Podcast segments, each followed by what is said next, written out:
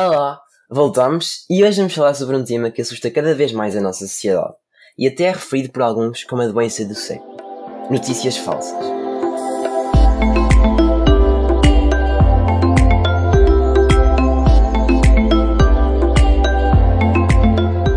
Quando nos referimos a notícias falsas, pensamos em transmissão de informações incorretas como verdadeiras, muitas vezes motivadas pela falta de consenso entre cientistas.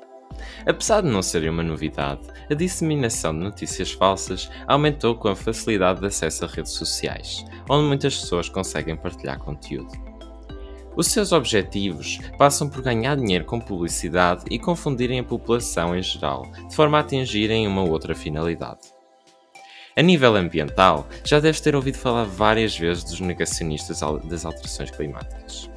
Estas pessoas tendem a usar diversas estratégias para te fazerem acreditar no que dizem.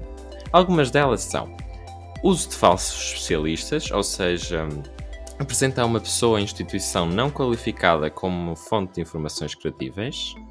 Tirando conclusões duvidosas, ou seja, usar argumentos em que a conclusão não segue logicamente as premissas suprimindo evidências, onde a pessoa usa estudos cujas conclusões coincidem com a sua opinião e ignoram todos os outros estudos que mostram o contrário.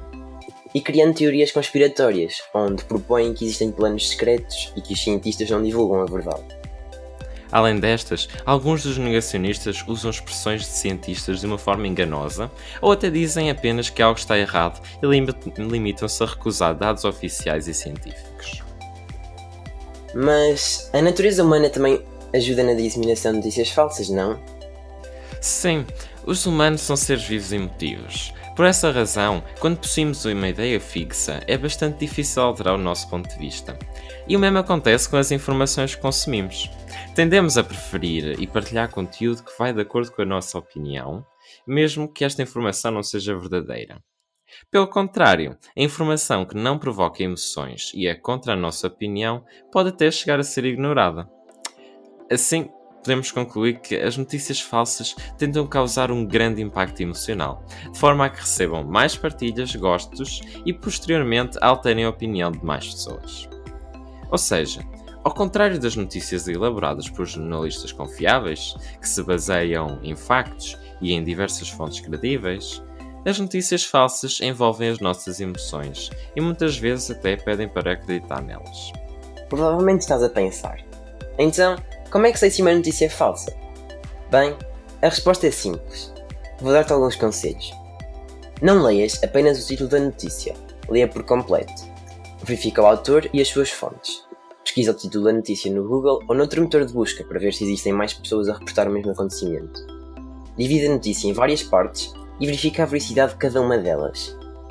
Caso a notícia seja uma imagem, utiliza o motor de busca, como o Google, em modo reverso, ou seja, arrasta a imagem para Google Images e, caso existam imagens semelhantes, estas aparecerão nos resultados da pesquisa. Se a notícia for um vídeo ou um áudio, tenta resumi-la em poucas palavras e, mais uma vez, utiliza o motor de busca para encontrar as correspondências. Caso tenhas sido informado acerca da notícia por um familiar ou amigo, questiona-o acerca da fonte da mesma mas, acima de tudo, caso não tenhas a certeza de que uma notícia é verdadeira, não a partilhes. Então, e como é que podemos convencer os negacionistas?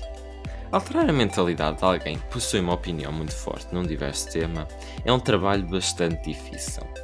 Além disso, normalmente, para estas pessoas, apresentar inicialmente factos não é uma forma viável de transmitir a mensagem, pois estão emocionalmente envolvidas no tema. Então, apesar de não haver nenhuma forma 100% válida de como convencer uma pessoa que não acredita na ciência, eis um método de tentar fazer. Primeiro, deves verificar qual o método que a pessoa está a usar para te fazer acreditar na desinformação. Grande parte das formas que os negacionistas usam vão estar no nosso blog no jornal asps.pt.